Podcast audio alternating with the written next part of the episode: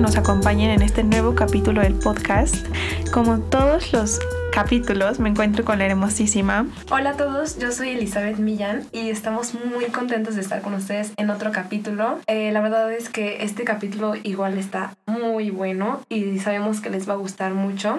Así es, como que empezamos el 2020 con muchos temas y muchas ideas de temas de capítulos que de una u otra forma como que impacten positivamente nuestra, nuestra salud mental, nuestra, nuestras emociones y nos ayuden como a disfrutar más la vida. Y creo que este va muy de la mano porque se trata de, como pudieron ver en el título, cómo dejar de ser tóxicos. Y no solo cómo dejar de ser tóxicos, sino también ver el otro lado de la moneda que ser más zen, ser más... como más espiritual, estar en paz. Exacto. Exacto. Entonces, a mí para empezar, me gustaría un poco definir para mí qué significa ser tóxico. Eh, yo soy un poco de la idea de que todos hemos sido tóxicos y somos tóxicos de muchas formas. Y también creo que en las diferentes etapas de nuestra vida hemos tenido como diferentes actitudes tóxicas, niveles de toxicidad. Me está gustando mucho la palabra tóxica. este yo diría que la toxicidad de una u otra forma es nuestra sombra. Puede ser en muchos casos actuar con malas intenciones, herir de una u otra forma a los demás porque no estás siendo consciente de lo que haces y de cómo lo haces. Y de pronto ser como descuidado con la forma en la que te manejas en el mundo. No sé si esto es muy abierto, pero a ver si aquí Eli nos ayuda un poco más. Eli, ¿para ti qué es ser tóxico? Para mí ser tóxico es no estar como en control de quién eres junto con tu entorno. Como no saber cómo reaccionar ante tus sentimientos, ante tus emociones y dejar que también todo el entorno te afecte completamente y tú a la vez afectar ese entorno porque no sabes cómo reaccionar a ello. Wow, muy buena definición, me encantó. De hecho, con lo que dijo Eli, como que toda la vida me queda más clara. Ahora, en, en un capítulo pasado del podcast hablamos de cómo saber si estás en una relación tóxica. Para mí el siguiente paso, en el momento en que tú te das cuenta de que tienes alguna relación en tu vida tóxica, y esta relación no tiene que ser solo con personas, puede ser tu relación con la comida, tu relación con el ambiente, el siguiente paso para cambiar la toxicidad es sin duda cambiarte a ti. Siempre se trata de ti y a mí me gustaría recalcar esto un millón de veces para empezar este capítulo. Nunca se va a tratar de tratar de cambiar a la otra persona, de tratar de cambiar el ambiente. Justo por eso hoy vamos a hablar específicamente de cómo nosotros vamos a dejar de ser tóxicos. Para mí también una relación tóxica es una relación que tú estás teniendo con la realidad, que tú estás teniendo contigo misma o contigo mismo. Nunca es algo externo. La, la única excepción que se me ocurre ver aquí es, por ejemplo, si eres un niño y no puedes decidir de forma autónoma salir de esa situación, por ejemplo, que tienes una relación tóxica con tus papás. Pero bueno, estoy segura de que no hay niños escuchándonos ahora.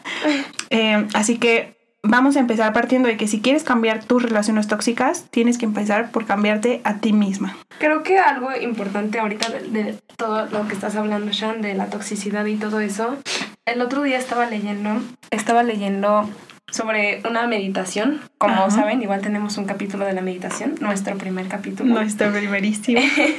y como también, no sé si sepan o no, pero Shan y yo igual como que hacemos meditaciones y nos gusta mucho como que todo este tema.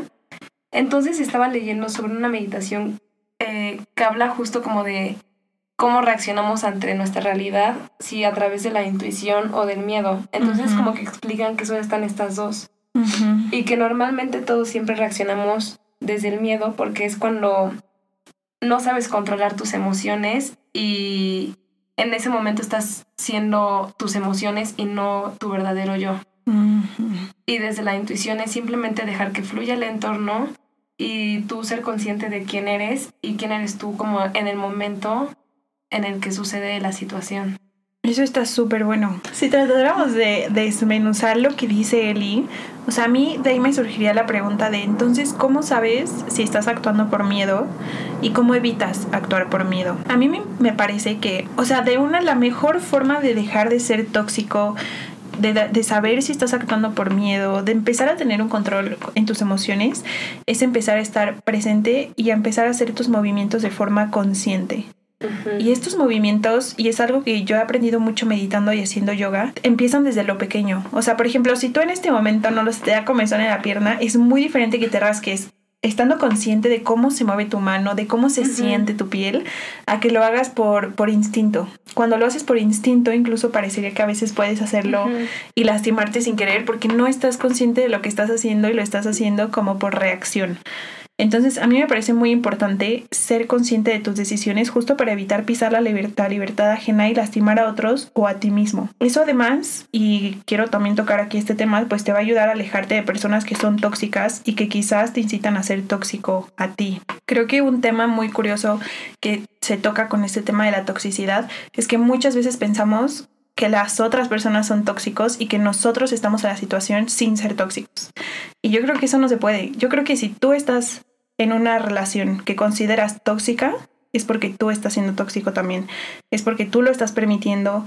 Y en todo caso tienes que preguntarte por qué no he salido de esta situación, qué estoy obteniendo de esto, por qué me estoy quedando. Porque en el momento en el que tú dejes de ser tóxico, entonces vas a poder identificar las cualidades tóxicas de otras personas y mantener distancia. O sea, ya sea que signifique terminar una relación para siempre o signifique mantener solo la distancia y tratar de no involucrarte mucho con esa persona, pero no vas a sentir la necesidad de estar ahí, de seguirlo alimentando. Y justo así, para mí es como se rompe el ciclo de la toxicidad, dejando tú de ser tóxico primero. Y aquí yo tengo una duda, ¿cómo te das cuenta? Porque muchas veces, digo, yo he estado en ese punto, yo creo que tú también has estado en ese punto. Y la verdad es que a mí se me ha hecho bastante complicado darme cuenta que estoy en ese punto tóxico. O sea, es muy fácil darme cuenta que la otra persona es tóxica, por lo, eso yo creo que siempre ha sido muy fácil juzgar a todos los demás, excepto a ti.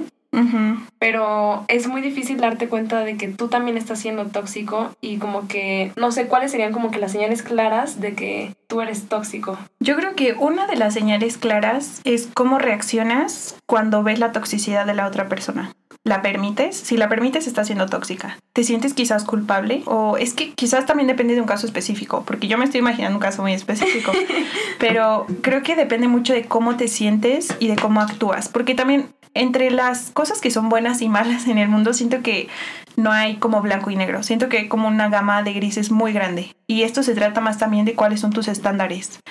Y obviamente hay cosas que claramente son tóxicas, como la violencia física. Si alguien te está violentando físicamente y tú lo estás permitiendo y estás decidiendo quedarte en ese lugar, si estás exponiendo a niños menores, entonces no, no cuesta tanto trabajo saber racionalmente que estás en una situación tóxica y que necesitas ayuda. Pero cuando la, digamos que las acciones empiezan a volver más sutiles y entonces empieza a volver más difícil saber, aquí estoy siendo tóxica o solo estoy siendo amable o solo estoy siendo Em, cuidadosa o solo lo que sea, ¿no? Yo creo que lo que hay que pensar primero es lo que estás haciendo, con qué intención lo estás haciendo y qué es lo que tratas conseguir con eso. Muchas veces cuando somos tóxicos es porque tratamos de controlar a la otra persona, entonces actuamos para manipular a la otra persona, para controlarla y no actuamos desde el amor, sino desde el miedo, que es justo lo que decía Eli al principio, que actúas como por reacción. Entonces, si no estás haciendo las cosas de forma consciente, si quieres controlarlos, si tú te identificas con lo que acabamos de decir, es probable que estés teniendo actitudes tóxicas. Y también, a mí me parece que las actitudes tóxicas pueden ir desde cosas muy pequeñas. O sea, incluso podría decir, por ejemplo, si yo sé que quiero ser productiva en mi trabajo, constantemente me encuentro procrastinando, eso es tóxico para mí. Y es tóxico para mí pues porque no me está haciendo sentir bien, no me está llevando a alcanzar mis metas. Y puede que eso, algo sea, ese, eso sea algo que es muy chiquito, que no en realidad no está haciendo como daño a nadie, pero la forma en la que me hace sentir es suficiente para, para tener la motivación de cambiarlo. ¿Tú qué opinas, Eli? O sea, ¿tú crees que hay como alguna otra forma de, de identificar la toxicidad propia? Yo creo que en, el momento en el que tú te empiezas a sentir, o sea, en el que ya aparecen como focos rojos de que tú sientes un malestar como general, ya te está dando demasiadas vueltas en la cabeza, pero vueltas como que negativas, o sea, en el momento en el que tu cabeza y, no sé, tu corazón o tú sientas que está mal y que sientes que de alguna manera no te está llenando, bueno, no llenando, pero simplemente no te está complementando o no te está ayudando a ser mejor, yo creo que en ese momento ya es como un foquito rojo, ¿no? Sí, exacto.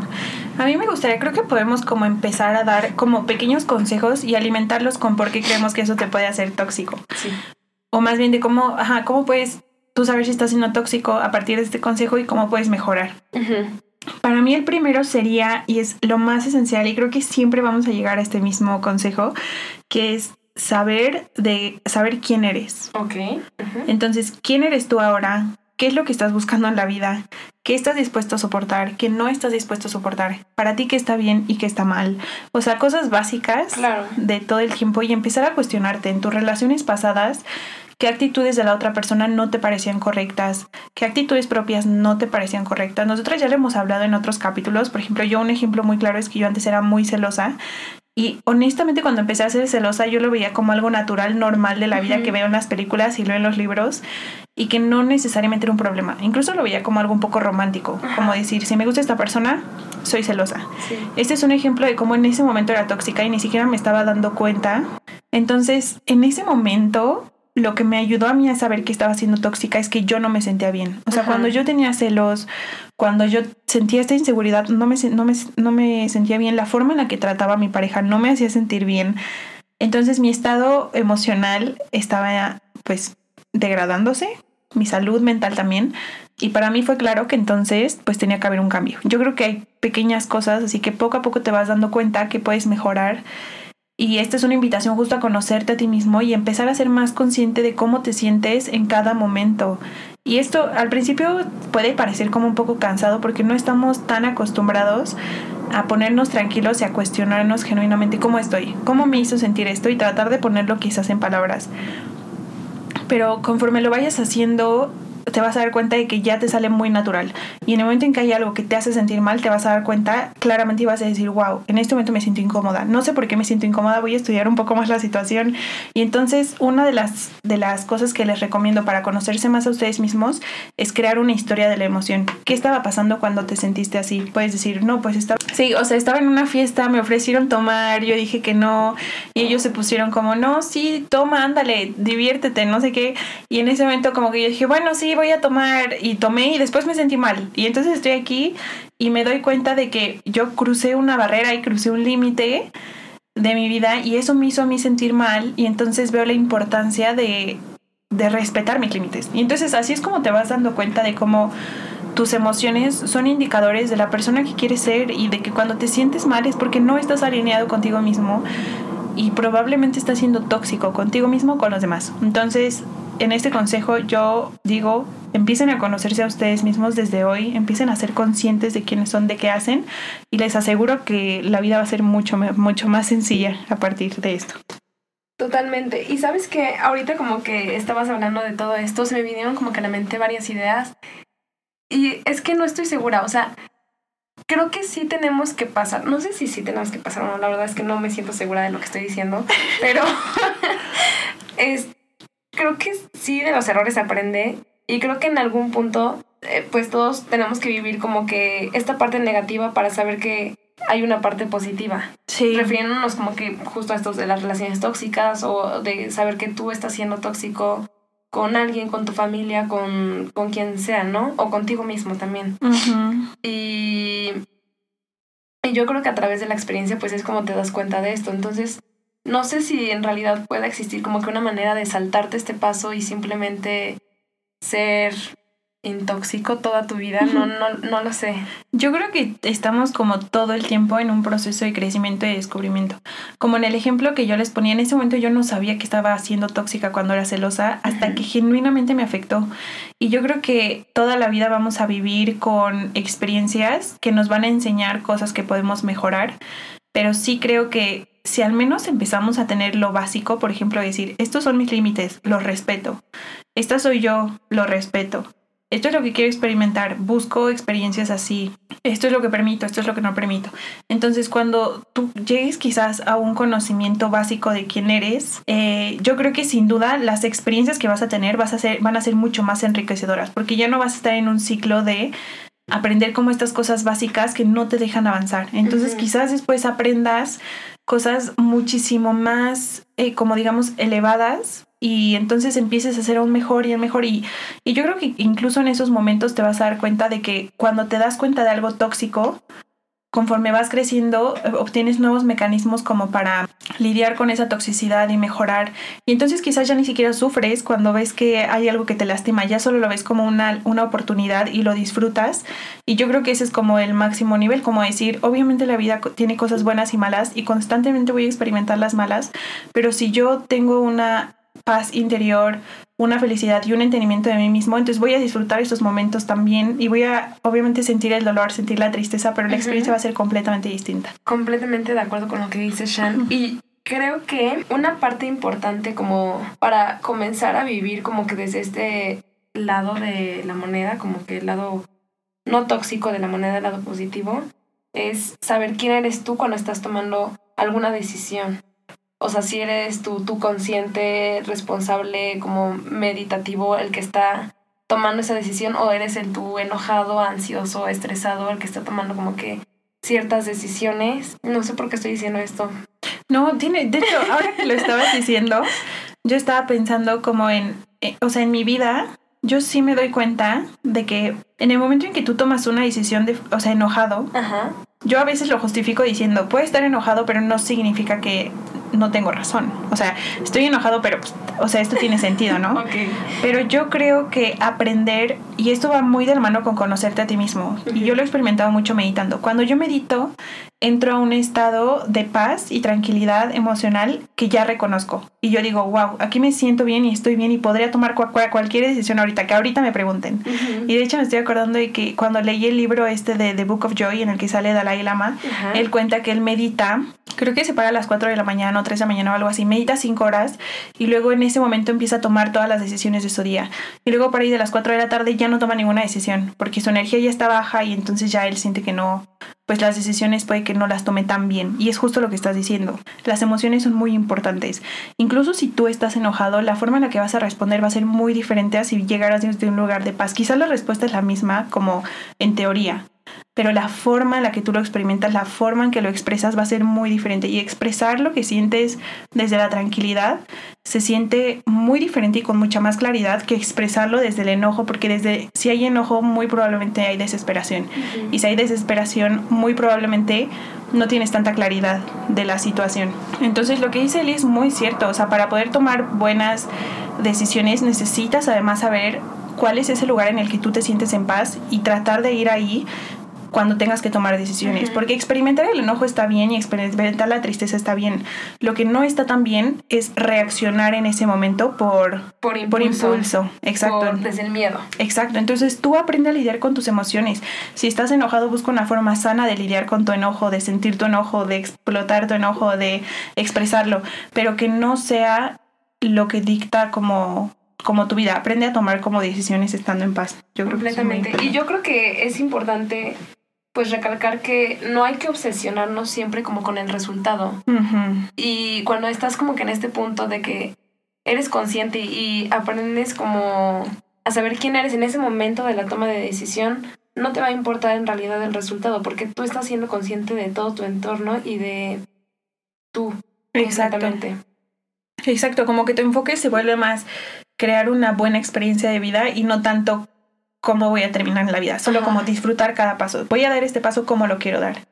Exacto. Entonces es súper importante. A mí importante, me parece muy importante también resaltar la idea de que las cosas en sí no son tóxicas. O sea, nosotros no podemos decir el dinero es tóxico, las cosas materiales son tóxicas, la comida animal es tóxico. Ok.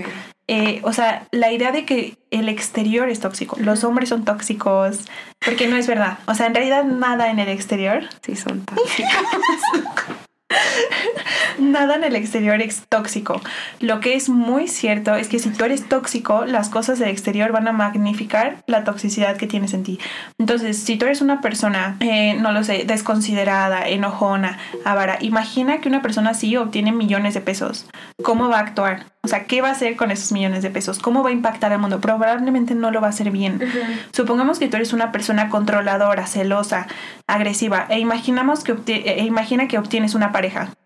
Obviamente tu relación con esa pareja no va a ser buena y vas a compartir esa toxicidad con ella y vas a hacer sufrir a otras personas con esa toxicidad. Y eso puede pasar con todo. Imagina que tú eres una chica que cuida mucho su dieta y que solo come, no lo sé, lechuga todo el día. La lechuga no es tóxica, pero si tú te obsesionas por la lechuga, entonces se vuelve algo tóxico y entonces es mejor comer un dulce o un chocolate a comer una lechuga estando obsesionada por, por el peso y, y cómo eso te causa un problema emocional y mental. Entonces, el exterior no es tóxico, el tóxico eres tú.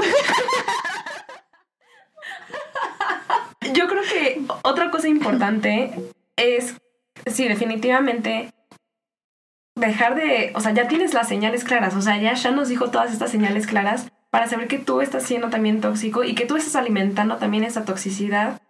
Y creo que hay que aprender a desarrollar esta habilidad de ser o vivir libres de nuestro drama. Sí. O sea, dejar de dramatizar todo por querer sentir como cierta importancia en nuestra vida. Simplemente yo creo que la vida en sí y tú como persona ya es lo suficientemente importante y no necesitas como que agregarle cosas negativas para hacerla valer más cuando en realidad le estás quitando como que un poquito el valor. Exacto. A mí me gusta mucho lo que dice Eli porque es un poco esta idea de aceptar que hay algo mayor a ti y que eso mayor a ti es suficientemente importante como para que tú dejes de obsesionarte por los pequeños detalles y volverlos tóxicos. Entonces, esta idea es un poco como que a mí me ha pasado, no sé si a ustedes les ha pasado, en un momento en el que igual ya estás teniendo una conversación con una persona que es súper inteligente. Entonces, igual y tú te consideras muy inteligente y, vas con esta persona y te dice cosas que te vuelan la mente. Y en ese momento te das cuenta de que no lo sabes todo, de que el mundo es mucho más de lo que te imaginas, de que hay miles de cosas por descubrir y de que quizás tú te estabas aferrando mucho en una idea y esa idea tiene mil salidas distintas, mil colores diferentes y aferrarte es en vano. Entonces, yo creo que esto también lo voy a poner como, otro ejemplo. Supongamos que tú estás hablando con esta persona, no lo sé, que, te vuela la mente. En ese momento tú aceptar tu ignorancia te va a dar muchísima paz y tranquilidad porque es aceptar que hay muchísimas cosas por descubrir. Entonces es como decir, no lo sé, si tú estás en una relación tóxica, es como decir, estoy en esta relación tóxica, pero hay millones y millones de personas con las que podría experimentar una relación muchísimo mejor. Entonces no tengo por qué sufrir por esta persona específicamente en este momento de mi vida. Y como que eso te da mucha tranquilidad y también es aceptar como esa humildad de decir, em, que el universo de alguna forma sabe más que nosotros o algo así. Entonces yo creo que, o sea, ir por la vida pensando que hay muchas cosas que descubrir, muchas cosas que aprender y ser receptivo te va a dar también como una mentalidad mucho más abierta, vas a disfrutar lo mejor todo. Entonces lo que dice Eli me parece súper importante. Wow, creo que resumiendo igual lo que dijo Shan, es justamente esto, o sea, como que estos tres como consejitos en el que lo que sientes y la realidad son dos cosas distintas. No sé, es igual como los ejemplos que, has puesto. Tal vez vas en el camión y se empiezan a pelear y a ti te causa mucho enojo, pues para ti en ese momento la realidad fue mala, o sea, como que tú estabas desde tu enojo sí. viendo esa realidad. La otra es, si no tienes claridad de alguna situación, no actúes. Y es otra cosa que dijo muy importante Shan, o sea... Sí. O sea, si no estás en un buen lugar emocional, entonces no actúes. Ajá, claro. Y la otra es, eso, que, que comentó del universo, o sea, que hay cosas que sí simplemente hay que dejarlas fluir y sí, yo creo que otra cualidad importante que tenemos que desarrollar un poco más es escuchar más y resolver un poco menos. No todo lo tenemos que resolver en esta vida. Exacto. Y muchas veces las peleas tóxicas empiezan por querer tener la razón, por querer tener poder, por querer estar sobre alguien más. Creo que este es el momento de darnos cuenta de que eso no te da nada. O sea, tener la razón no te hace mejor, tener poder no te hace más feliz. Entonces, creo que dejar ir esas ideas es muy importante. Y justo con lo que dice Eli, quiero volver a recalcar el hecho de que una relación tóxica es una relación que tú estás teniendo con la realidad. Entonces, si tú constantemente estás molesto, constantemente estás triste, estresado o experimentas todo, todo este, este tipo de emociones negativas, eres tú. Y también es algo muy importante que también no está padre intentar controlar todo. Porque, bueno, obviamente que nos lleva a ser tóxicos y además, si tú lo controlas, tú lo estás cargando. Ah, sí. Y es algo que igual estaba leyendo esta mañana, por eso me acordé. Y es que ya de por sí tenemos que cargar muchas cosas y todavía tú quieres como que cargar algo más. Y había como que un parrafito que dice que, como pues perfecto, gracias, o sea, el universo te dice perfecto, gracias por quitarme ese trabajo y ahora tú muy amablemente y responsablemente tomas ese asunto por mí. Y entonces pues obviamente que todo lo demás se desocupa de eso y pues suerte que te vaya muy bien, pero ciclo que inicia, ciclo que tienes que terminar. carga con la que inicias y con la que te metes, carga con la que tienes que terminar. Sí, y yo creo que donde termina eso muchas veces es dándote cuenta de que tú nunca tuviste el control. Sea, sobre todo con las otras personas. Si tú estás en una relación y la otra persona te dice como, no, te lo juro, voy a cambiar. Y tú dices como, ok, me voy a quedar con esta persona porque va a cambiar. Y ella no cambia. Y tú cargaste con eso toda la relación. Al final te das cuenta de que tú nunca tuviste el poder. Si la, si la gente quiere cambiar, va a cambiar y no, tú no tienes en realidad como un papel como de controlar a la gente y genuinamente hacer que cambien. Entonces muchas veces lo que comenta Eli termina en ti dándote cuenta de que solo eres dueño de, de ti, de tus emociones y de lo que haces y de cómo interpretas tú la realidad. Y lo que hace la otra gente, lo que pasa en el exterior, no está en tus manos. Sí, yo creo que es como cargar un costal de cosas inservibles por un camino y cuando llegas como que por fin como que a la meta, a la cima de la montaña o algo así, ves que llevaste puras cosas inútiles que no te servían para nada. Exacto. Entonces igual y tienes un montón de dinero y estás en la cima del Everest y no hay nada que comprar. Exacto. triste. Este, a mí también eh, quiero continuar dando un poco como también esta idea de que la gente es tóxica cuando intenta llenar vacíos. Y esta es un poco otra forma de saber si estás siendo tóxico. Preguntarte por qué por ejemplo, ¿por qué tengo a mi novio? ¿Por qué, ¿Por qué quiero estar con él? ¿Por qué quiero comprarme la, esa bolsa? ¿Por qué quiero este coche? ¿Por qué me enoja cuando una persona, no lo sé, se pasa un alto? Cualquier cosa, o sea, puedes cuestionar eso de prácticamente cualquier cosa. Y yo aquí el consejo que les daría es un poco eh, aprender justo lo que habíamos dicho un poco hace rato, aprender a identificar cómo te sientes y por qué te sientes de esa, de esa forma y también, una vez que lo identifiques, empezar a elegir cosas que valgan la pena. O sea, si ya te diste cuenta de tus carencias y luego eso lo tienes que cambiar de alguna forma. Una forma de cambiar, por ejemplo, si tú te diste cuenta de que estás en una relación porque te sientes insegura, una forma sencilla y que tú puedes hacer en tu casa de empezar a cambiar eso es la plática positiva contigo mismo. Yo siento que genuinamente la forma en la que tú cambias cómo piensas es por repetición y así es como aprendiste a pensar en un principio. Entonces, si tú estás, no lo sé, un día en una fiesta y tu primer pensamiento es como, wow, de todas las personas que están aquí yo soy la más fea. Entonces, date cuenta, date cuenta de entonces por qué te sientes así y cambia ese pensamiento. Y entonces di como, ok, en primera la fealdad es algo subjetivo. Amiga, date cuenta. En segunda, el físico no me define. En tercera, obviamente no soy fea. En cuarta, nadie se está fijando en ello más que, más que, yo. En quinta, y entonces empieza a darte cuenta, o sea, de cosas que son igual de reales que quizás tu primer pensamiento, pero que te hacen sentir mucho mejor y que de alguna forma le empiezan a quitar la voz al primer pensamiento que crea tu realidad. Y en vez de sentirte insegura en la fiesta, entonces siéntete más empoderada y di, estoy aquí porque quiero estar aquí. Y si no quiero estar aquí, entonces me voy a ir, porque entonces te das cuenta de por qué estás en los lugares, de por qué compras las cosas, de por qué estás en el trabajo en el que estás. Y ahora ya que te das cuenta, entonces el siguiente paso sería empezar a tener cosas que en las que genuinamente les encuentres valor y que no estés ahí para cubrir una carencia porque las carencias son tu responsabilidad y esto es muy de la mano con no poder controlar el ambiente. Tú no puedes estar en una relación esperando que la otra persona te dé seguridad porque no te la va a dar, porque eso solo te lo puedes dar tú. Y si tú no lo tienes, entonces vas a tratar de controlar a la otra persona para que te la dé y te vas a dar cuenta de que no la puedes controlar y entonces todo se va a descontrolar. Sí, yo creo que igual se necesita de mucha valentía y creo que el paso más importante es abrir los ojos y darte cuenta en el punto en el que estás. Darte cuenta de que por qué estás haciendo las cosas, en el momento en el que tú ya te pones a pensar en silencio lo que está pasando y en el que dices, pero ¿por qué digo que soy fea? Yo creo que ese es el paso como más importante y ese es como ya tener la, el 60% del camino avanzado.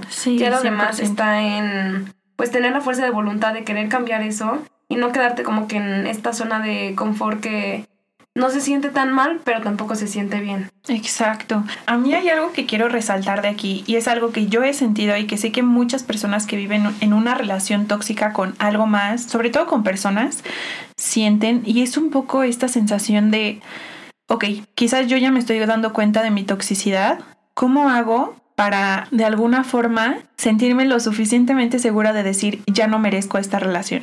Y lo voy a decir porque siento que muchas veces tú estás en una relación tóxica con una pareja y obviamente si estás con una pareja pues muy probablemente la amas, tienes como sentimientos muy positivos, pero yo sí creo que hay un momento en el que si tú estás logrando salir de la toxicidad es importante dejar ir a estas personas y creo que un tema que sale constantemente en estos ejemplos es decir, ¿Por qué tengo yo el derecho de salirme y dejarlo a él en la toxicidad? ¿Por qué no tomar el papel salvador de la otra persona? ¿Por qué no ayudar a la otra gente?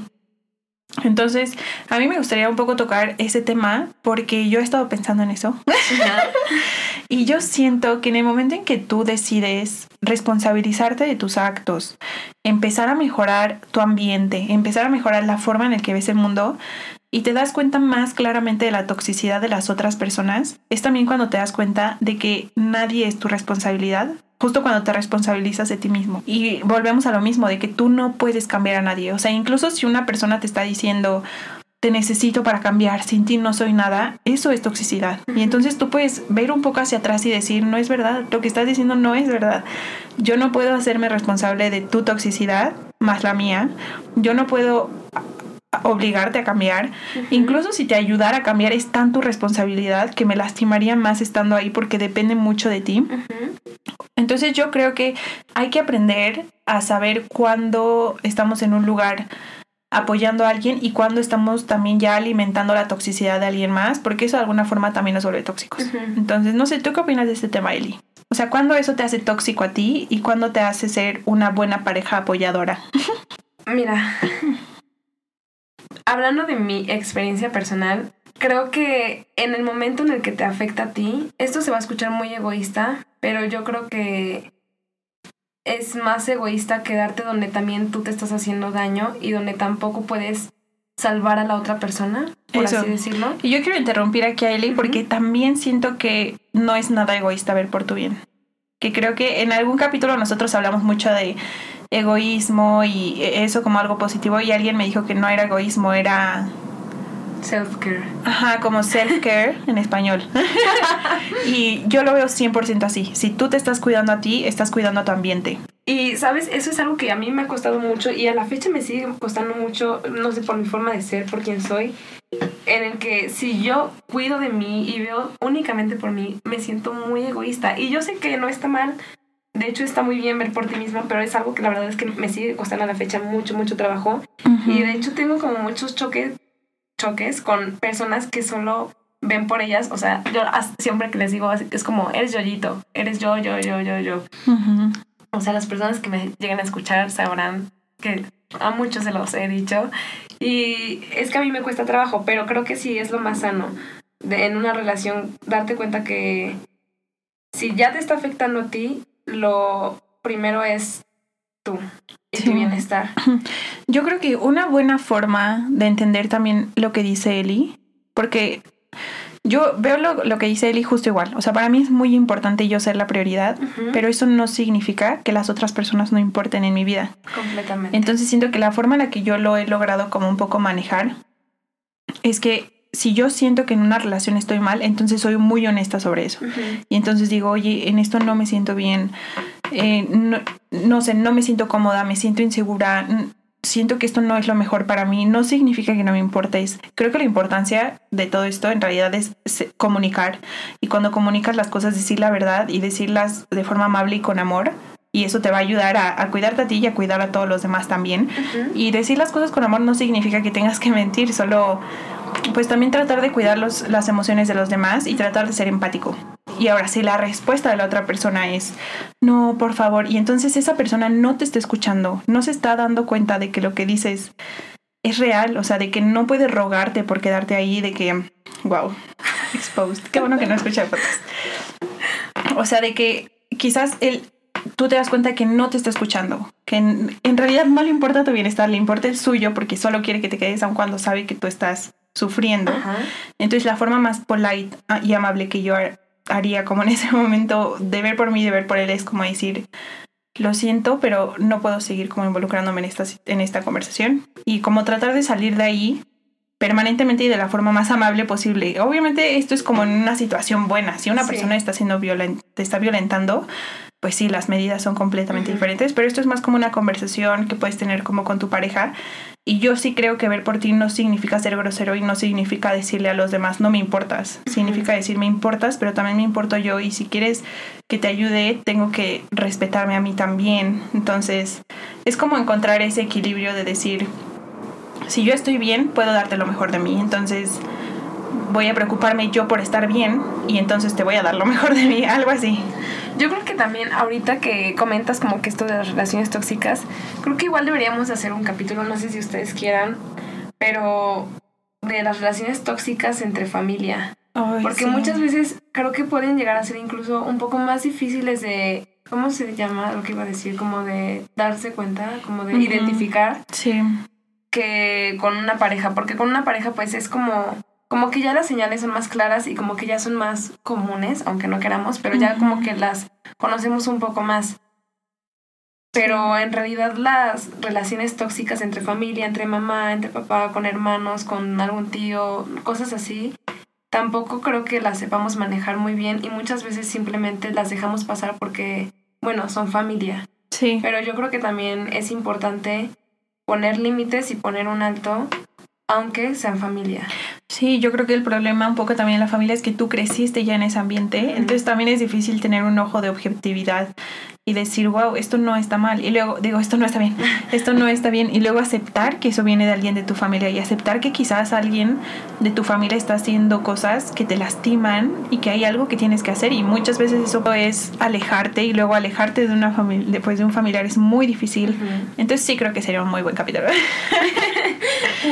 bueno, entonces para terminar, voy a hacer yo un pequeño recuento de los tips que, les doy. El primero de ellos es conocerte a ti mismo, ya lo hablamos. Cuidar de ti mismo, que esto va mucho, muy de la mano con priorizar tu bienestar. Y ya vimos que eso es porque si te priorizas, priorizas también a los demás. Tratas de darles lo mejor de ti. El tercero sería aprender a identificar cómo te sientes y por qué te sientes de esa forma un tip de hacerlo y de cambiar eso y de, de, cambiar como las emociones malas es el siguiente tip que es eh, la plática positiva contigo misma o la historia de una emoción, preguntarte de dónde viene que te sientes así, tratar de ver la, emoción en tu cabeza. Y luego otra cosa que también me parece importante es ir a terapia. Si tú sientes que no puedes salir de aquí solo, entonces la terapia te va a ayudar a entender mejor tu rol en una situación y te va a ayudar como a evitar repetirla. Y la última que yo les tengo es elegir relaciones que valgan la pena. Entonces ya una vez que pusiste todas las anteriores, empezar a tomar mejores decisiones. ¿Tú, Eli, alguna que quieras añadir? Em, pues nada más tres. O sea, que lo que sientes es diferente de la realidad. No metas tus emociones en la realidad. No dejes que, la realidad igual que se meta y te afecte completamente. Sin claridad. Si no tienes claridad, mejor no actúes. Que va igual de la mano con la última que dijiste de empezar a identificar qué tipo de relaciones ya quieres y si estás lista para tener una. También tenemos un capítulo de si estás listo para tener una relación. Lo pueden escuchar. Y la otra es escuchar más y resolver menos. O sea, que no cargues con cosas que no tienen que ver contigo, ni te. ni, ni cargues con costales que son ajenos y que no te van a servir para nada. Aprender como que estar un poco más en silencio para escucharte. Y creo que el silencio igual nos da como mucha fuerza para sentir sin tener que reprimir cosas, reaccionar o manipular justamente situaciones o el entorno. O sea, como que aprender a estar en silencio es como la primera que dijo Shan, ser consciente y saber quién eres. Exacto. Esperamos que alguna de estas les ayude y que este capítulo les haya ayudado a lo que sea en su vida. Sí. Esperemos que lo hayan disfrutado. La verdad nosotras disfrutamos mucho siempre que grabamos. Entonces... Y... ¡Wow! No podemos perder la bonita costumbre de mandar saludos. Sí. Le quiero mandar un saludo, felicitación muy especial a Fernanda Menéndez. Mi mamá. La mamá de Shan, que desde el principio nos ha apoyado. Es su cumpleaños próximamente, así que muchas, muchas felicidades. Felicidades, mamá. Y la queremos mucho. Te queremos mucho. Yo le quiero mandar saludos a una persona que estimo muchísimo y que sin duda ha sido una gran inspiración para la creación del podcast. Y es mi tía Marisol Menéndez. Eh, muchos saludos hasta Madrid. Yo también le quiero mandar saludos especiales a Patricio. Muchas gracias por escucharnos. Muchos saludos, Patricio. Esperamos que estés muy bien y que hayas disfrutado de este capítulo. También le quiero mandar muchos saludos a Juanito, que siempre nos está apoyando y siempre me ha apoyado incondicionalmente en todo. Ay, Ah. Juanito, te queremos mucho. Te queremos, Juanito. Em, para terminar, si tienen alguna duda, sugerencia o comentario, nos pueden encontrar en Instagram como guion bajo verdades a medias y contarnos lo que ustedes quieran. Que tengan un buen día, tarde, noche, a la hora a la que sea que estén escuchando esto. Los queremos, bye. Bye.